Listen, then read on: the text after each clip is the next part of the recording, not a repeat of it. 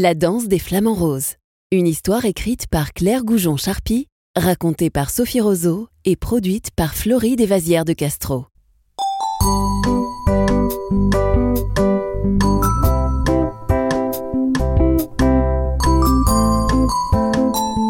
Lola est contente. Son papa l'a emmenée en Camargue avec ses deux meilleurs amis, Adam et Chloé, pour observer les flamants roses. Leur petit groupe avance entre les étangs du parc ornithologique du Pont de Gau. C'est un endroit où l'on peut voir des oiseaux toute l'année, même en hiver comme aujourd'hui, alors que le Mistral souffle sur le chemin. Soudain, Chloé saute sur place. Là-bas, je vois des flamands Il y en a plein Frédéric, le papa de Lola, lui fait signe de parler moins fort. Il ne faut pas effrayer les oiseaux. Le groupe entre dans un observatoire.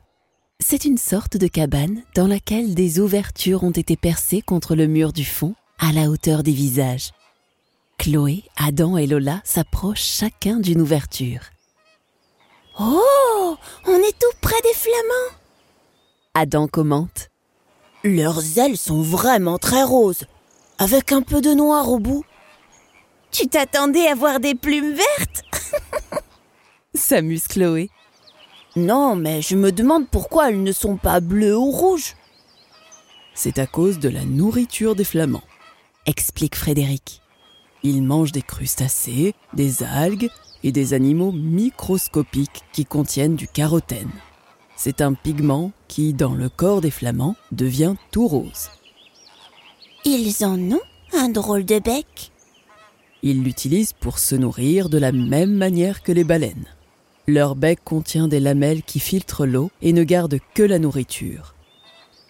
Lola est fière de son papa. Il sait beaucoup de choses sur les flamants roses parce qu'il fait partie d'une équipe de volontaires qui viennent souvent au centre de soins du parc pour s'occuper des oiseaux blessés. Chloé, elle, est déjà sortie de l'observatoire. Elle appelle je vois une tour un peu plus loin. Montons au sommet. En haut de la tour d'observation, les enfants découvrent un grand rassemblement de flamands. Adam utilise des jumelles pour observer les oiseaux qui sont plus loin que les précédents. C'est drôle. Je vois des flamands qui ouvrent leurs ailes d'un coup, puis ils tournent leur tête, replient leurs ailes. On dirait une danse. Justement, c'est une danse celle des flamands pour séduire leurs partenaires. On appelle cela une parade nuptiale. Des couples de flamands vont se former et resteront ensemble pendant un an. Lola désigne deux flamands bec contre bec. Ces deux-là vont avoir des petits Si tout se passe bien, la femelle pondra un œuf au printemps. Mais où vont-ils faire leur nid? Je ne vois pas d'arbres. Normal. Les Flamands préfèrent un îlot entouré d'eau, sur lequel chaque couple construit une sorte de tourelle de boue en guise de nid. Ensuite, ils se relayeront pendant près d'un mois pour couver leurs œufs, jusqu'à la naissance du petit. Papa, on pourra revenir à ce moment-là? J'aimerais voir des bébés flamands. Peut-être, mais il faudra être discret.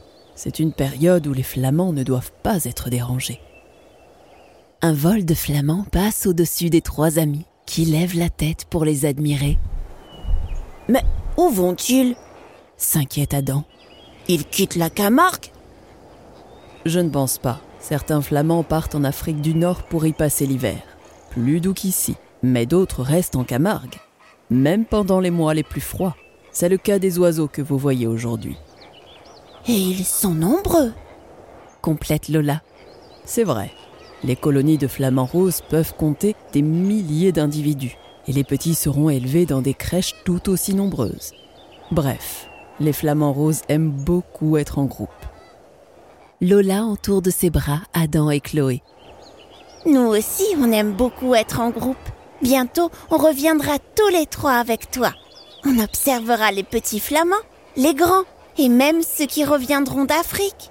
Pas vrai, les amis? Ouais et voilà, c'est fini.